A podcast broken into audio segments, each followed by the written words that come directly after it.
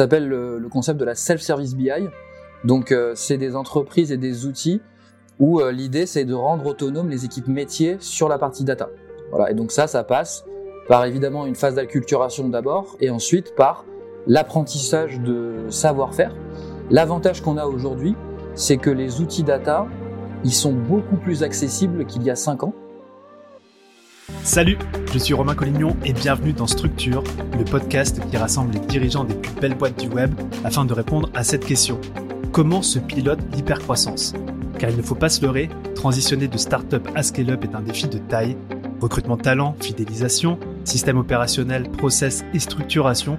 Dans ce podcast, on ouvre le capot et on met un coup de projecteur sur ce qui fait vraiment en interne le succès de ces entreprises web dont tout le monde parle. Alors si vous aussi, vous souhaitez scaler tout en gardant la boîte sous contrôle, Structure est fait pour vous. Je vous souhaite un bon épisode. Je reçois aujourd'hui dans les studios virtuels de Structure Thomas Boutfort, cofondateur d'Emile, E-M-I-L. Alors Emile, c'est une startup qui co-construit des programmes de formation immersifs en partenariat avec les plus belles startups européennes telles que Ornicar, Itch, Shaper, afin d'enseigner à ses élèves l'utilisation de la data. Alors si je suis particulièrement heureux de recevoir euh, et de discuter avec Thomas aujourd'hui, c'est que eh bien une boîte dont l'expertise c'est la data maîtrise forcément le sujet sur le bout des doigts et euh, bah, ça va être la première fois qu'on creuse euh, le sujet sur le podcast. Et puis aussi, j'ai pu mettre le doigt sur comment Emile opère en backstage, notamment sur la partie automatisation. Et bah, je suis impatient de pouvoir approfondir ces sujets avec Thomas. Thomas, merci d'être avec nous aujourd'hui. Comment tu vas? Ça va très bien Romain, merci de m'avoir invité. Alors pour commencer, j'aimerais qu'on parle de toi, Thomas. Euh, tu me disais que tu avais 31 ans et euh, je suis déjà hyper impressionné par euh, tout ce que tu as déjà mis en place. C'est un sacré parcours. Est-ce que tu pourrais nous parler de, depuis ta sortie d'HEC en 2014, en passant par la création de, Shaper, dans la foulée, qu'est-ce qui t'a amené il y a deux ans à créer Emile? Oui, bien sûr. Bah alors, à la sortie d'HEC, justement, je suis tout de suite devenu entrepreneur. donc j'ai créé Shaper avec avec quatre associés. Donc euh, Shaper, euh, c'est une app de networking euh, qui reprend les codes de Tinder mais les adapte au networking professionnel. Voilà, donc tu swipes non pas pour trouver l'amour mais pour trouver des clients ou, ou pour recruter éventuellement. Et en fait, dans ce cadre-là, moi j'ai eu deux casquettes chez Shaper qui correspondent à des, à des moments de financement différents puisqu'on avait un modèle où on a levé pas mal d'argent, on a levé un peu plus de 20 millions d'euros. Donc avant la série A, j'étais ce qu'on appelle aujourd'hui un head of growth, donc je m'occupais de la partie acquisition mobile de Shaper. Et dans ce cadre-là, en fait, j'ai vite été confronté à des problématiques data assez importantes, puisque le métier de growth et même le métier de marketing au sens large aujourd'hui, c'est un métier qui reste euh, beaucoup, beaucoup orienté par la data. Alors, ça, c'est clairement l'avènement des, modèles digitaux de publicité qui fait que on passe son temps à essayer d'optimiser des performances sur Facebook, sur Twitter, sur Snapchat. Et donc, euh, j'ai vite été confronté à un problème très simple, hein, c'était que en ayant 4-5 sources de données, si tu veux euh, agréger tes résultats et pouvoir avoir un coût d'acquisition global sur ton entreprise, ben en fait, si tu n'as pas de connaissances en data, tu vas être obligé de faire un export CSV sur une plateforme, de l'importer, de le nettoyer, de le rajouter dans un Excel. En fait, ça te prend un temps fou de faire ça. Et à ce moment-là, je me suis dit, il y a quand même certainement des moyens un peu plus simples de faire ça. Et c'est comme ça que je suis arrivé dans la data. Voilà. Donc j'ai commencé euh, euh, par Excel comme tout le monde. Après, comme j'étais sur Excel, je suis allé sur la solution qui s'appelle Power BI, qui permet de faire des trucs un peu plus avancés. Mais euh, vu que c'est un univers Microsoft, en fait, tu es obligé d'apprendre un langage qui n'existe que dans les trucs Microsoft, hein, puisque tu dois apprendre le langage DAX notamment. Mais bon, j'ai fait ça. Et après, je suis arrivé sur les outils euh, les, et les langages les plus utilisés, puisque je me suis formé au SQL et à la visualisation. Ça, on en, on en reparlera, je pense. Et c'est comme ça que je suis arrivé dans la data. Et en fait, euh, c'est une des raisons qui ont fait qu'on a créé Emile avec Paul, qui était notre head of data chez Shaper, justement, c'était de se dire, ben, en fait, euh, une boîte qui est vraiment efficace d'un point de vue analyse de la donnée, c'est une entreprise qui effectivement a une équipe data avec des data analysts, des data scientists et, des data euh, ingénieurs, mais c'est surtout une entreprise où les fonctions métiers ont des compétences data. Parce qu'en fait, sinon, tu te retrouves dans un système où le data analyst, en fait, il fait des requêtes SQL hyper simples ou des dashboards hyper simples pour tout le monde, alors que tu pourrais très bien former ton équipe marketing, ton équipe produit ou ton équipe finance à les faire eux-mêmes. Voilà. Du coup, évidemment, la productivité de l'entreprise est décuplée parce que le data analyst, il peut aller sur des analyses qui sont beaucoup plus à haute valeur ajoutée pour l'entreprise, tu vois. Alors, parce que faire des requêtes SQL pour savoir euh, tous les utilisateurs de Facebook qui sont inscrits en mars 2022, si tu veux, c'est hyper trivial en SQL. Mhm. Et en plus, l'avantage de ça, c'est que, tu sais, il y a toujours une nécessité de formaliser un petit peu ce que tu veux quand tu veux travailler avec des équipes techniques. C'est pareil avec la data, tu vois, si tu veux faire un projet data, tu vas être obligé d'expliciter énormément ce que tu cherches à faire. Sauf que si c'est toi qui le fais bah, toi-même, tu vas pas te parler à toi-même finalement. Et donc en fait, tu gagnes énormément de temps à savoir quels indicateurs calculer, savoir ce que les données veulent dire, si les fonctions métiers savent le faire. Voilà. Donc euh, la, création d'Emile euh, est, un peu partie de là, et après elle s'est ajoutée à ça euh, différents comment dire des, repères de marché bah, que je t'évoquerai si ça t'intéresse, mais voilà, on est, on est arrivé à Emile après en, 2000, en 2020. Ouais, donc si, j'entends bien, c'est que euh, dans certaines boîtes, tu as le département data euh, qui est peut-être un silo, et ce que Emile aussi propose, c'est de pouvoir former chaque département d'entreprise, que ce soit marketing, sales, etc., à avoir cette casquette data pour que finalement ce soit imprégné dans la culture de l'entreprise, c'est ça? Exactement, c'est exactement ça. Ça a même un nom maintenant. Euh, ça s'appelle le, concept de la self-service BI. Donc c'est des entreprises et des outils où l'idée c'est de rendre autonomes les équipes métiers sur la partie data. Voilà. Et donc ça, ça passe par évidemment une phase d'acculturation d'abord, et ensuite par l'apprentissage de savoir-faire. L'avantage qu'on a aujourd'hui, c'est que les outils data, ils sont beaucoup plus accessibles qu'il y a 5 ans. Mmh. Voilà. Donc c'est un peu l'avènement du low-code et du no-code. On en parle souvent pour l'automation, et je sais qu'on reparlera de ces sujets, mais sur la data, c'est pareil. Euh, C'était extrêmement compliqué il y a 5 ans encore d'avoir euh, ton serveur de données, d'y brancher des choses. Aujourd'hui, c'est extrêmement simple avec plein d'outils. Et donc, tu peux démocratiser l'usage de cette data à, plein de métiers. Ok, je prends des notes sur les outils, on va, on va en reparler. Euh, alors, pure curiosité, Émile, quatre lettres, pourquoi Émile? Alors c'est plusieurs choses. Euh, déjà, c'était clairement la mode, tu sais, des startups prénoms. Voilà, il y a eu euh, Alan, il y a eu bah, Noé dans la formation. Maya, si elle regarde le podcast, je la salue. Elle a, elle a créé une super formation en produits et donc ils sont appelés Noé. Et donc nous, on est arrivé à Emile, donc ça c'est le premier, premier aspect. Deuxième aspect, on s'est euh, on s'est un peu inspiré, euh, toute proportion gardée, d'un bouquin de Jean-Jacques Rousseau qui s'appelle Émile ou de l'éducation. Voilà. Alors qui aujourd'hui euh, est un peu désuet, puis il y, a des, y a des passages qui sont franchement totalement incorrects politiquement, notamment sur le rapport à la femme ou ce genre de choses, mais c'est un bouquin qui a été un peu fondateur sur beaucoup d'aspects pédagogiques. Et donc on s'est dit qu'on allait reprendre Émile en enlevant le E pour faire bien euh, startup. Et, euh, et voilà, Ah oui, il y a une, belle petite histoire. Et puis pour, euh, pour une, une startup qui, qui construit des programmes de formation, ça, ça fait complètement sens. Ouais, exactement. Donc, cofondation avec, avec Paul, j'aimerais bien que tu puisses nous parler, si c'est OK, de, ton rôle et de tes responsabilités, et puis de voir aussi par rapport à Paul comment vous partagez toutes ces tâches-là. Ouais, alors nous, c'est un peu particulier avec Paul parce que après le passage Shaper très euh, largement dépendant du financement. Là, on a décidé de tout faire en autofinancement. Voilà. Donc, euh, Emile euh, est rentable depuis le premier jour et on, a, on a vraiment la volonté aussi un petit peu de continuer comme ça. Alors, il faut jamais dire jamais, évidemment, si on a besoin d'accélérer, mais en tout cas, aujourd'hui, c'est ce qu'on a en tête. Et du coup, ça, ça implique plusieurs choses entre Paul et moi, puisque aujourd'hui, on on est quatre dans l'entreprise, mais on n'est que deux à plein temps. Donc, Avec Paul, on a beaucoup d'interchangeabilité, si tu veux, des tâches. Voilà, même si on a forcément des spécialités euh, chacun. Euh, moi, je vais naturellement être plus sur la partie marketing et administrative de, globalement de la formation. Voilà. Paul, il va plus naturellement être sur les parties pédagogiques, un peu techniques, puisque lui, il a un background ingénieur.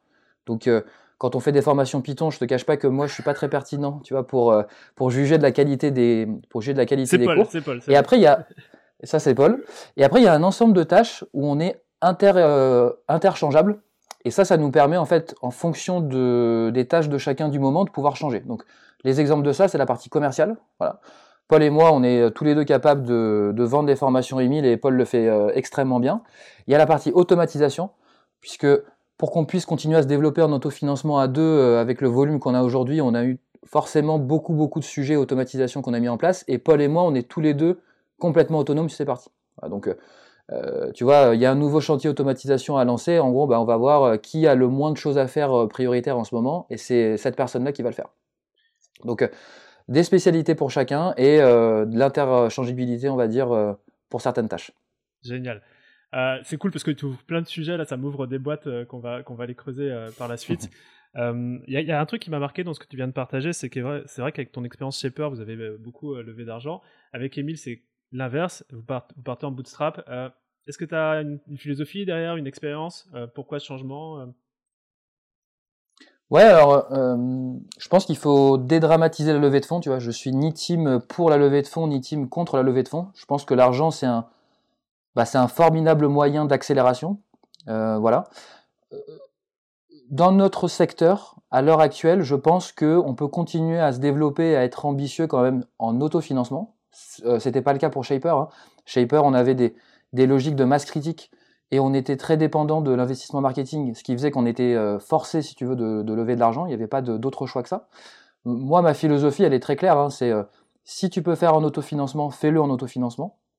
Maintenant, si Emile a un jour besoin d'accélérer, on levera des fonds sans aucun remords et aucun jugement de valeur. Voilà, ce, voilà notre position aujourd'hui. Le meilleur des deux mondes, en fait.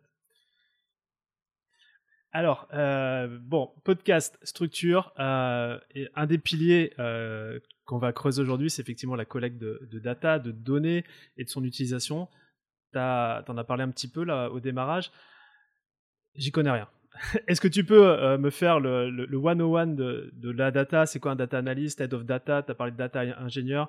en quoi c'est important pour la structuration de la boîte et surtout la croissance d'une boîte?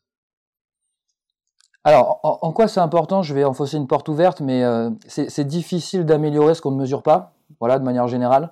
Euh, et ça, c'est vrai à n'importe quel euh, niveau de la structure, hein, si tu veux. C'est vrai pour bah, le marketing, c'est vrai pour les analytics produits que tu vas avoir, si tu as une app ou si tu as un site internet.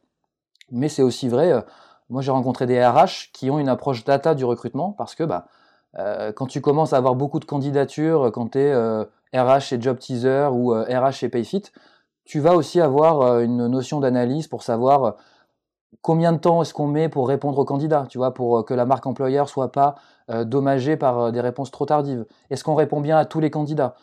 Tout ce qui se mesure est en fait sujet à la data. Ça, c'est la première chose. La deuxième chose, la data, il faut aussi la, la, dédramatiser, la vulgariser. À partir du moment où vous utilisez Excel, vous faites de la data. En fait, tout simplement, hein, de faire de la data, c'est euh, essayer de mesurer euh, des, euh, des, choses à partir de données brutes, très, alors très très souvent chiffrées, évidemment. Et là, ce qui se passe depuis 5 ans, et qui fait qu'on parle de beaucoup plus de data, c'est la démocratisation en fait à large échelle de l'utilisation de ce qu'on appelait avant la big data. D'accord? Alors ça, ça passe par plusieurs choses. La première chose et la plus importante, c'est la fameuse loi de Moore, tu sais, qui euh, stipulait que euh, tous les 18 mois, en gros, les microprocesseurs étaient deux fois plus rapides. En fait, dans la data, il y a eu euh, la même chose à, plein d'aspects, et notamment sur un qui est extrêmement central, c'est qu'aujourd'hui, tu peux stocker de la data dans, le cloud, et donc les GAFA et Snowflake, qui sont les principaux, ont développé des outils qui permettent de stocker de la donnée dans le cloud à, des volumes très importants, sans avoir à avoir son propre serveur ou sa propre machine. Et en plus, avec une structure de coût variable. Voilà, parce que le problème avant aussi, si tu veux, c'est que si tu voulais faire de la data dans ton entreprise, tu étais obligé d'avoir une RAM de serveur et de prévoir en fait pour 10 ans entre guillemets, sauf que tu l'utilisais à 10%. Voilà. Donc la, la, grande force de ces modèles, c'est que ça a variabilisé en fait l'utilisation de la donnée. Voilà, voilà exactement. Et ça l'a et ça l'a démocratisé. Au-dessus de ça, l'élément un peu central donc euh, dans le, les univers data, c'est ce qu'on appelle un data warehouse, donc un entrepôt de données. Okay donc c'est euh, BigQuery par exemple chez Google, ça c'est l'outil qu'on utilise dans les, dans les formations. Ça, ça va te permettre de centraliser toutes les données que tu vas récupérer euh, dans ton produit sur euh, tes plateformes de marketing et ce genre de choses, et d'avoir une seule source de vérité unique à partir de laquelle tu vas pouvoir faire des analyses de données poussées. Voilà, c'est ça la base de la révolution un petit peu data ces derniers temps. Et autour de ça, tout un tas d'outils se sont créés euh, que je pourrais aussi t'évoquer si ça t'intéresse, mais les principaux, c'est des outils de data visualisation. Donc, comment est-ce qu'on va permettre de euh, créer des graphiques, des dashboards et des notebooks à partir de ce BigQuery? Voilà, Parce que l'esprit humain, il est beaucoup plus capable de lire de la donnée si elle est graphisée en fait que si c'est dans des tableaux. Si des gens veulent avoir des tips un, peu, un petit peu data pendant ce podcast, bannissez les tableaux des dashboards. voilà, faites des graphiques. C'est beaucoup plus simple à lire d'un point de vue naturel. Et l'autre, aspect, euh, et je te dis ça parce que ça va me permettre d'introduire les différents, euh, les différents métiers. Il y a deux autres aspects qui ont été importants. Il y a eu l'avènement du machine learning. Donc le machine learning, c'est euh, la pratique à la frontière entre les maths et la programmation qui permet de faire des analyses complexes ou des analyses prédictives de données. Voilà. Et il y a eu aussi la problématique qui s'est assez vite euh, comment dire, développée quand tu avais un data warehouse, c'est comment est-ce que simplement tu vas rapatrier ta donnée automatiquement de toutes tes sources de données. Voilà. Et ça, c'est ce qu'on a appelé le data engineering, en gros. Du coup, les trois grands métiers dans la data, c'est les data analysts, donc c'est ceux qui vont être capables de requêter le data warehouse et de faire des visualisations et des analyses de données pour prendre des décisions dans l'entreprise. Il y a eu le data scientist, qui était celui ou celle qui utilisait la donnée et les modèles de machine learning pour faire des analyses encore plus complexes et des analyses prédictives. Et il y a eu le data engineer, qui est en fait un développeur quasiment, dont la problématique est comment est-ce que je fais pour que la donnée soit disponible, de qualité, voilà, sans que ça coûte euh, des milliards à l'entreprise. Et donc ça, là, tu vois, tu as les trois euh, grands euh, métiers de la data, finalement, et leur rôle dans l'entreprise. Ouais, tu viens de mentionner le, la prédictibilité. C'est vrai que euh, on regarde le passé pour prévoir le, futur aussi. Je pense que c'est un, un, gros avantage. Ouais, c'est un super avantage. Enfin, tu peux faire des trucs aujourd'hui euh, extraordinaires. Et bah, nous, on a un programme qui s'appelle justement Python et Machine Learning. Et en fait, la beauté, c'est que le machine learning rentre dans la phase de démocratisation. Le machine learning aujourd'hui, c'est clairement euh, le fait des data scientists, enfin tu vois, il faut quand même être euh, très très bien câblé et formé pour être capable de faire des algorithmes. Mais ce qui se passe, c'est que il y a de plus en plus de bibliothèques open source de modèles de machine learning que tu peux réutiliser pour ton entreprise. Bah, d'ailleurs, il y a une entreprise qui s'appelle Hugging Face qui a été fondée par deux Français, euh, qui est la première, euh, la, bibliothèque open source de deep learning la plus utilisée dans le monde. Mais en fait, tu peux réutiliser les modèles de Hugging Face. Alors, Aujourd'hui, c'est encore compliqué, évidemment, si tu ne connais pas un peu le sous-jacent de les utiliser, mais tu vois, on y arrive progressivement, et maintenant, euh, des outils comme euh, GA4 pour l'analytics ou Amplitude ont carrément des blocs d'analyse qui sont prédictives. Et donc là, tu n'as aucune connaissance à avoir. Tu vois, ils vont te faire automatiquement des analyses de clustering ou des analyses prédictives. Et tu vois, on arrive dans cette phase un petit peu de démocratisation pour, pour l'analyse. Tu vois, c'est exactement la réflexion que, que, je me fais. Là, je prends des notes en même temps que, que tu parles. C'est que as, le sujet là, tu, es en train de me le rendre sexy. Et de ce que je vois, pourquoi C'est que d'une part, tu as ce côté accessibilité. Euh, Aujourd'hui, euh, même si on n'est pas encore euh, au, euh, au, drag and drop hein, sur, sur ces, choses-là, mais j'ai le sentiment qu'à un moment donné, on va y arriver. Et surtout, une certaine démocratisation de, bah de, la data, quoi, à travers, à travers des outils qui sont beaucoup plus accessibles. Ouais, et on, se bat un peu contre ça, tu vois, avec Emile aussi, puisque il y, a beaucoup un phénomène d'autocensure autour de ces sujets. Tu vois, des gens qui se disent, euh, bah, je vais jamais y arriver, et ça commence même avec Excel. Hein. Y a, tu vois, on rencontre plein de gens qui se disent, oh là là, je vais jamais réussir à faire de l'Excel ou ce genre de choses. Et en fait, la, réalité aujourd'hui, c'est que euh, bien formé, mais sans y passer 400 heures, on peut vraiment utiliser des trucs très cool en data. Ah ouais, bah je, te le confirme, on a un des membres de, nos masterminds qui s'appelle Thomas, il s'appelle Thomas l'Exceller, tu pourras checker son Instagram et en fait euh, il arrive à rendre toutes les, personnes dans les boîtes qui utilisent Excel des héros juste par des voilà l'utilisation de, la data donc euh, génial.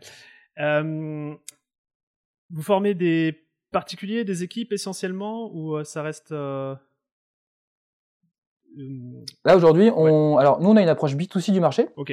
Donc aujourd'hui, la majeure partie des gens qu'on a formés, euh, ils ont pris la propre de leur propre initiative, ils, ils, sont venus chez nous.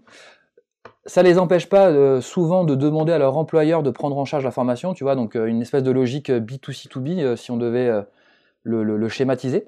Mais nous, on, on, a eu plutôt une approche B2C aujourd'hui du, du, marché et maintenant on commence à avoir du B2B euh, traditionnel, des, entreprises et des managers qui justement viennent nous voir pour qu'on forme leurs équipes. Et alors, Contrairement à ce qu'on peut penser, c'est pas forcément que dans des startups.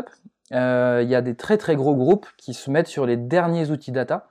Voilà, on, travaille avec euh, par exemple Van Cleef, donc la boîte de luxe du groupe euh, Richemont, qui a mis le dernier outil de vise de self-BI d'ailleurs qui s'appelle Looker, qui est une boîte qui s'est fait racheter 2 milliards par Google.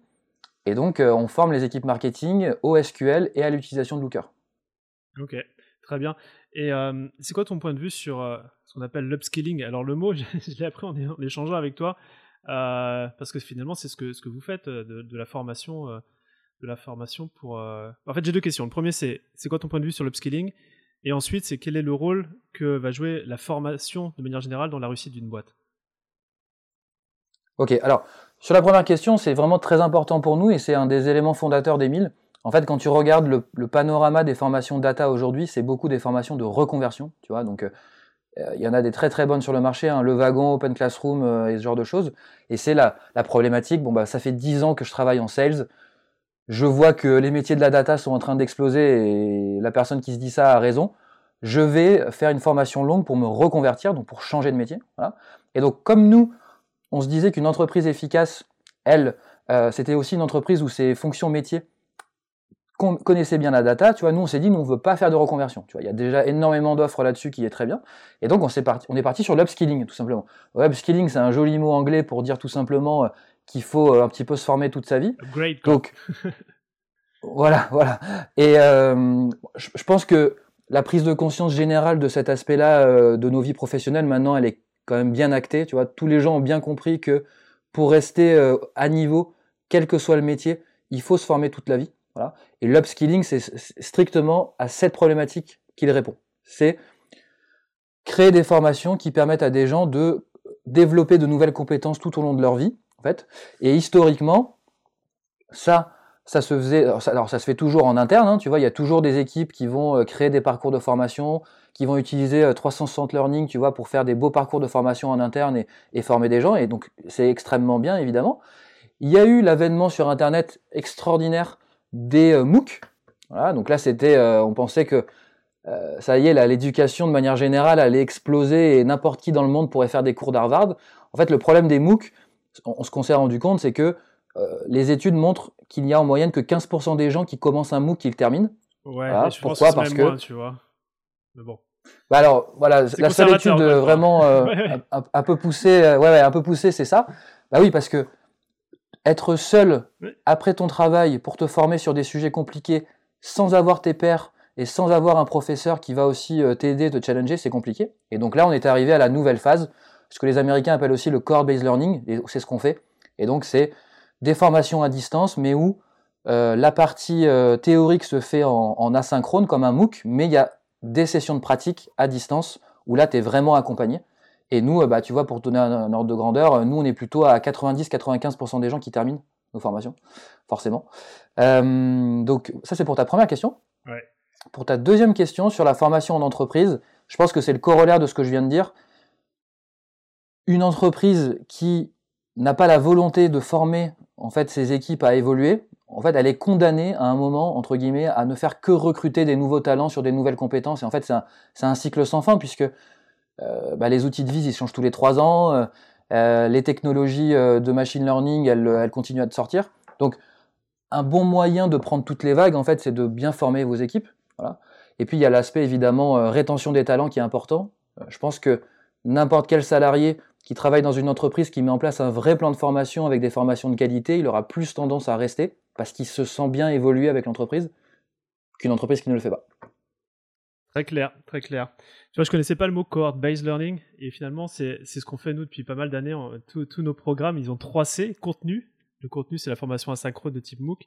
Coaching, qui est finalement d'avoir des, des professeurs qui sont là pour s'assurer que tu avances. Et puis il y a le troisième C que je t'invite aussi à explorer, c'est communauté. Parce que quand on arrive à réunir les gens qui ont le même objectif, généralement une émulation de dingue, une motivation de dingue qui fait avancer les, les choses.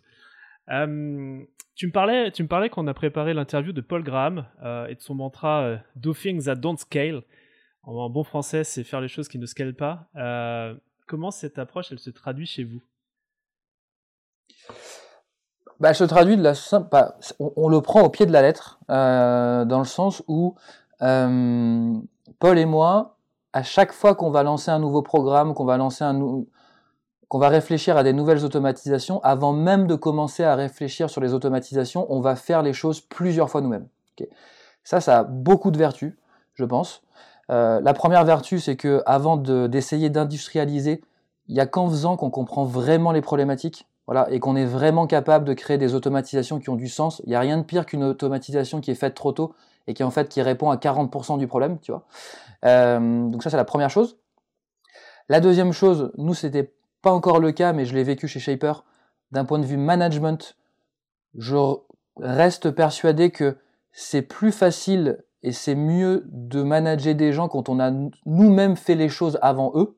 Tu vois, tu peux pas rester forcément euh, spécialiste tout le temps, mais euh, d'un point de vue exemplarité, d'un point de vue challenge des équipes, il n'y a rien de pire il n'y a rien de pire que quelqu'un qui n'a jamais fait de technique, qui va challenger le développeur un peu en mode mais je comprends pas pourquoi ça prend autant de temps. Surtout les développeurs. Euh, tu vois, enfin, ouais, non mais voilà, tu vois. Donc euh, voilà, ça, ça, ça a ces vertus-là, vraiment.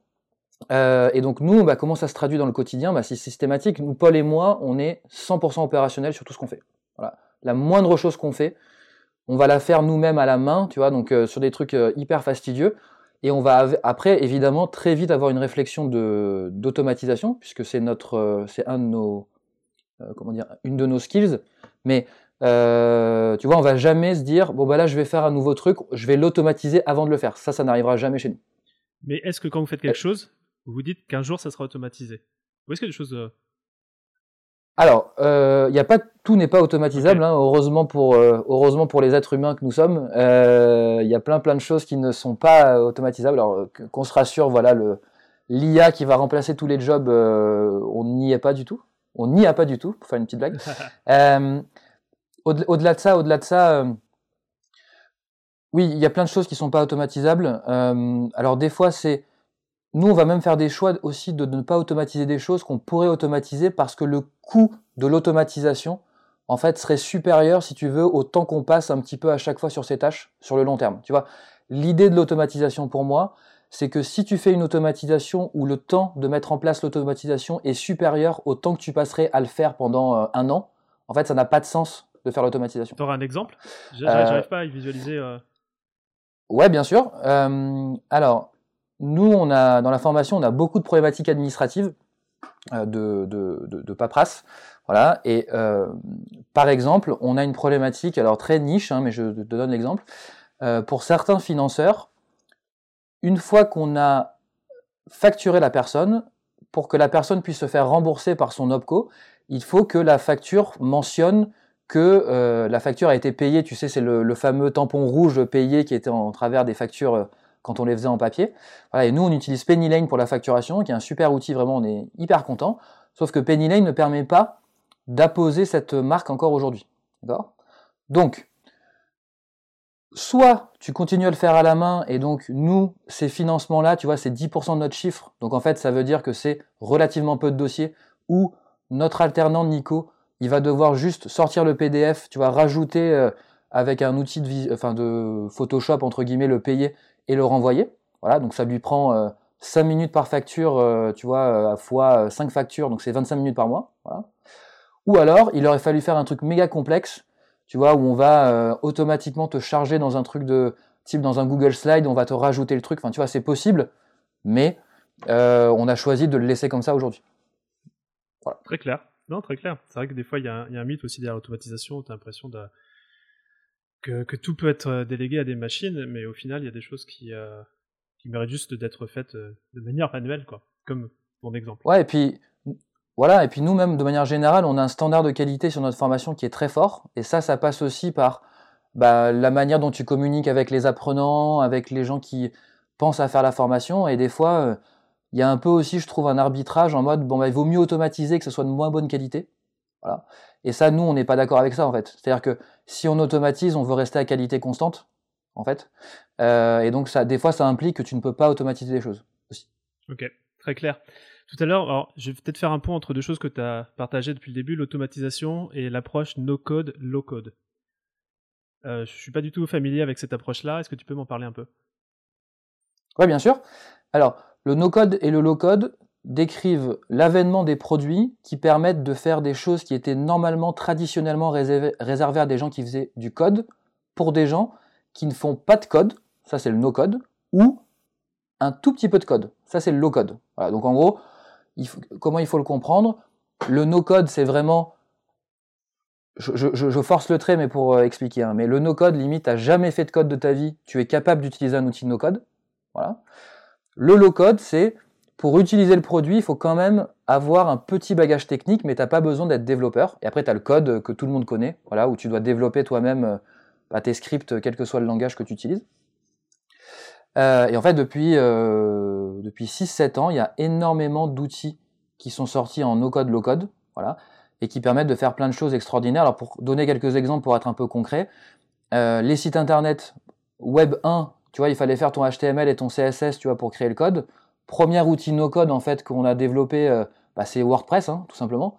Euh, WordPress c'est un outil no code qui ne se dit pas no code, mais c'est exactement ça. Et aujourd'hui, tu as un outil qui s'appelle Webflow notamment que nous on utilise pour Emile, qui permet de faire des sites vraiment vraiment beaux euh, et tu vois, c'est, on est à la frontière du no-code low-code, c'est-à-dire que tu peux l'utiliser en no-code, mais pour l'utiliser vraiment bien, il faut comprendre la structure du HTML et du CSS. Donc ça, c'est l'exemple sur les, sites vitrines.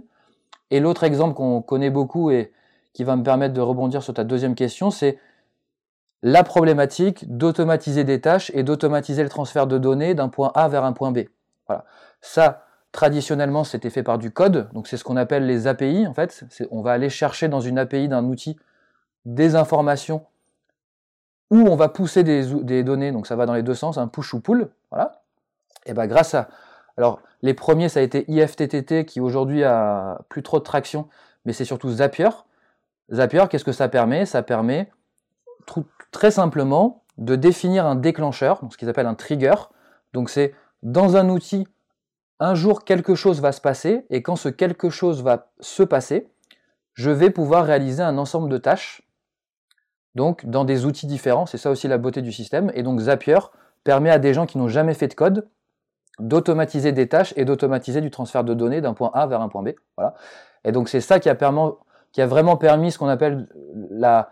Alors l'automation, ça existe depuis très longtemps dans le monde industriel. Hein. Si tu tapes automation sur Google, tu auras plutôt des trucs pour automatiser des robots euh, dans, les, dans les usines. Euh, mais aujourd'hui, ce qu'on va appeler la marketing and sales automation, voilà, c'est toutes les problématiques de Comment est-ce que je fais pour automatiser des process de euh, envoi de mail, enrichissement de données, euh, ajout dans un CRM, euh, tout ce genre de choses. Voilà. On est assez fan d'automatisation et je fais un petit, petit dédicace à Antoine dans notre équipe qui est, qui est, qui est fan et qui vient nous faire passer de, pas mal de choses Zapier sur Integromat, qui s'appelle Make. donc on, est, on est fan. Même ce podcast, il y a des automatisations pour, permettre euh, cette diffusion. Euh, je serais très curieux de creuser un point euh, avec toi sur le, modèle d'affaires d'Emile, puisque vous, comment, comment vous, vous, allez scaler comme ça la, création des programmes? Parce que vous êtes dans un contexte de pédagogie immersive, de, de, de cohort-based learning. c'est quoi la c'est quoi la croissance d'Emile que vous avez prévue?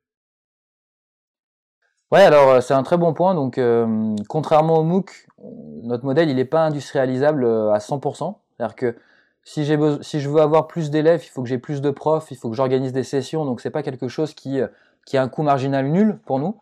Euh, maintenant, il est assez réduit hein, puisqu'on n'a pas, besoin d'avoir de locaux, euh, tout se fait à distance, donc ça, amène beaucoup de, flexibilité.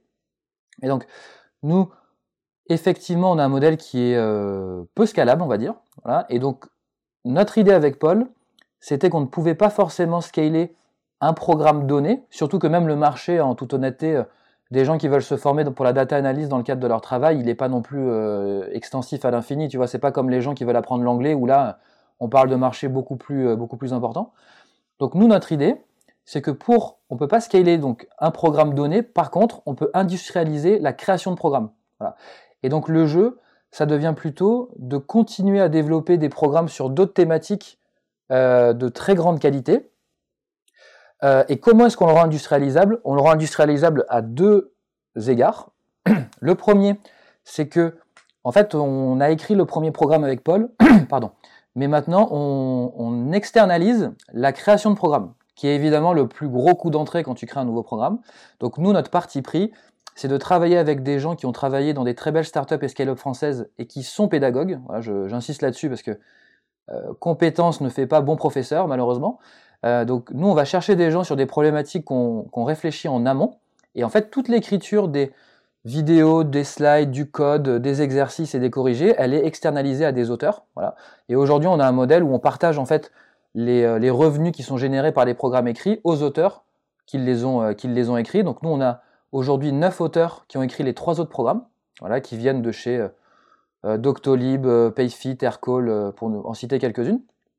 Et l'autre aspect qui nous permet d'industrialiser, c'est de garder le même modèle et d'avoir une base qui est scalable. Voilà. Donc nous, on adore l'automatisation avec Paul, donc on a toute une stack construite autour de Airtable, voilà, qui nous permet, en gros, pour, euh, enfin vraiment, demain, tu me donnes un nouveau programme, on peut lancer le nouveau programme en un jour, sans aucun problème.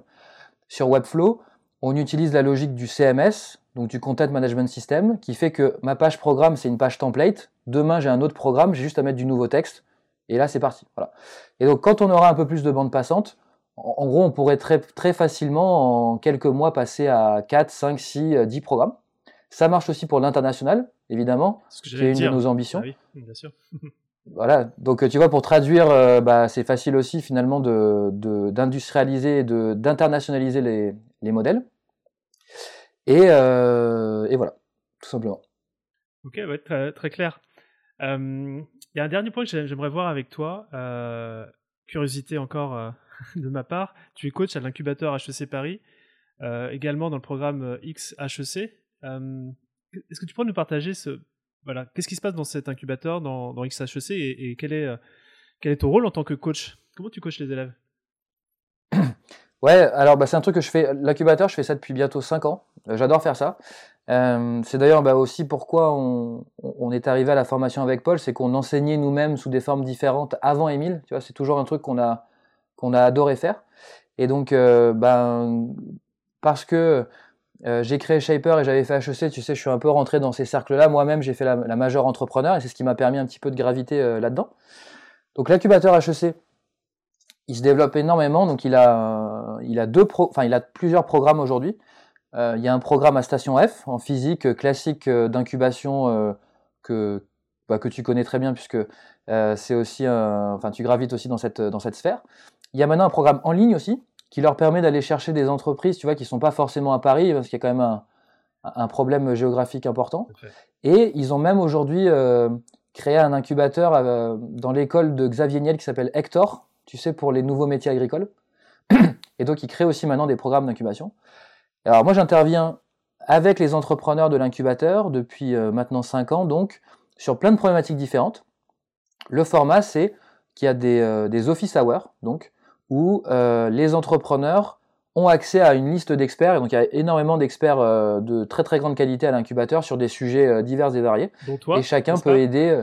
bah, alors moi, je sais pas. Moi, je suis, je suis un généraliste, quoi, on va dire. Tu vois, j'ai pas de spécialité, mais voilà, j'ai fait pas mal de trucs différents.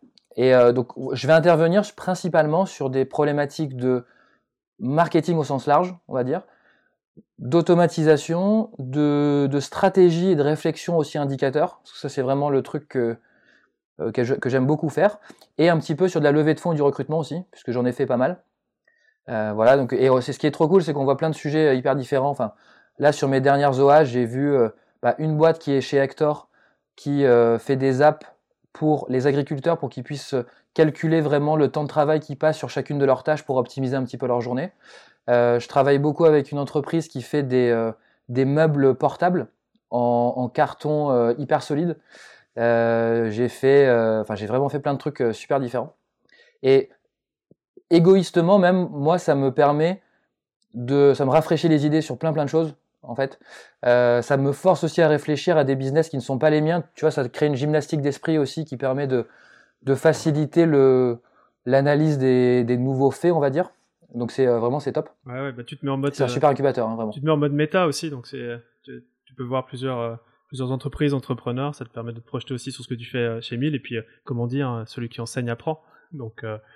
Ouais, et puis je pense que ça a une vertu, tu sais, d'avoir quelqu'un qui connaît ton business mais qui n'est pas opérationnel parce qu'il te permet de prendre du recul. Je pense que un des gros problèmes quand on est entrepreneur et j'en suis aussi victime, c'est que tu rentres dans des tunnels un petit peu sur des sur des tâches et euh, c'est compliqué de sortir la tête du guidon. Et donc moi, comme je connais le business mais que je n'y travaille pas, en fait, des fois, je permets juste de prendre du recul sur des choses assez, euh, bah, tu vois, assez évidentes. Je suis pas, euh, je suis pas Elon Musk, hein, mais les gens, ils sont tellement aspirés par le quotidien qu'ils s'en rendent pas compte.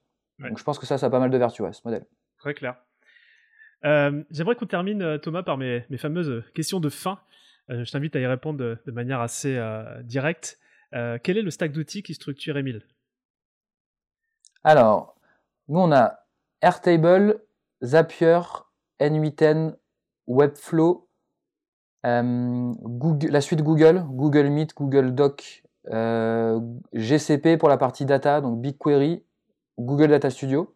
Et après, on a plein de petits outils, tu vois. Euh, donc, je vais pas faire la liste parce que nous, on en a 50. Mais voilà, le, cœur du système, il est là-dedans. Ok, très clair. Est-ce qu'il y a une ressource qui t'a aidé en termes de structuration, que ce soit un livre, un podcast, un mentor, quelqu'un que tu pourrais nous, conseiller de lire ou de, de rencontrer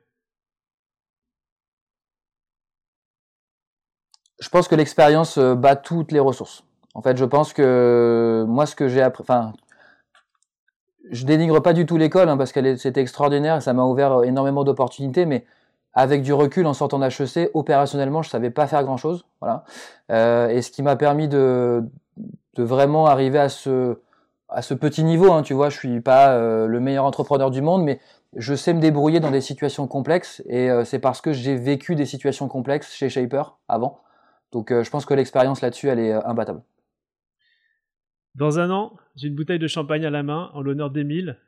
Est-ce que tu peux me dire à quoi on trinque? On trinquera au, lancement de nouveaux programmes. Nous, aujourd'hui, on est quand même très axé data. Mais euh, comme c'est notre ADN, on aimerait vraiment aller sur le no-code. Il y a beaucoup d'organismes qui sortent aujourd'hui sur le no-code, donc faut pas qu'on rate la vague. mais je pense qu'on a des, belles choses à faire là-dedans. Et on trinquera aussi à euh, des beaux projets B2B parce que c'est hyper intéressant pour nous et en, pédagogiquement, en fait, si tu veux, quand on fait du B2B, on, personnalise tous les parcours de formation aux outils et aux données de l'entreprise. Voilà, donc on fait des trucs un peu, un peu custom made et là, l'enjeu pour nous, ça sera de trouver aussi des process pour que ce, cette euh, personnalisation soit pas trop euh, coûteuse en termes de temps. Voilà, donc si on arrive à craquer ça aussi, on aura, je pense qu'on aura un beau projet je, sais, je sais que vous allez y arriver. Euh, et dernière question que j'aimerais te poser, c'est si tu devais résumer notre échange en trois conseils clés, ce serait quoi ces conseils? Alors, mettez la data dans les mains de tout le monde dans votre entreprise. Voilà, sensibilisez tout le monde à ça et mettez la data dans les mains de tout le monde parce que sinon les, les, discussions autour de ça seront, seront vaines. Automatisez justement. Donc ça veut dire n'automatisez pas trop tôt, n'automatisez pas au détriment de la qualité de ce que vous faites. Voilà. Euh, euh, et, prenez un petit peu de recul aussi sur, euh, sur l'automatisation, c'est-à-dire le temps que ça va vous prendre. Et la dernière chose qui reprend un peu bah, l'upskilling et ce que j'ai dit sur la structuration, le meilleur moyen d'apprendre, c'est de faire. Il a rien à... Je sais que c'est un peu un, lieu commun aujourd'hui, mais vraiment, il n'y a rien de mieux que ça. Thomas, merci euh, pour euh, ce partage. Euh, j'ai découvert énormément de choses avec toi aujourd'hui. Et merci d'avoir pris le temps de, nous le partager. surtout qu'il y a à peine 24 heures, tu n'avais pas la voix pour le faire. Donc tu t'es bien remis pour cette interview. J'ai passé un excellent moment avec toi. Et puis bah, j'ai hâte de suivre les aventures d'Emile. Je te dis à très bientôt. Merci beaucoup Romain. Salut. Salut. Merci d'avoir écouté cet épisode de Structure, j'espère qu'il vous a plu. Si c'est le cas, parlez-en cette semaine pendant par exemple votre prochain déj entre entrepreneurs. Car chaque boîte que l'on aide à grandir avec cette sérénité qu'apporte la structure est pour nous un succès. Un succès pour le dirigeant et surtout, ne l'oublions pas, un succès pour le bien-être de ses équipes. Maintenant, si vous souhaitez contribuer encore un peu plus à cette mission, abonnez-vous et laissez-moi un commentaire sympa accompagné du fameux 5 étoiles sur Apple Podcast. Ça fait toujours plaisir. Et évidemment, si on peut vous aider à connecter et à échanger avec d'autres entrepreneurs qui sont eux aussi en hypercroissance, c'est notre métier. Envoyez-nous simplement un email à structure@romaincollignon.com et on trouvera forcément un compte entrepreneur fait pour vous. À bientôt.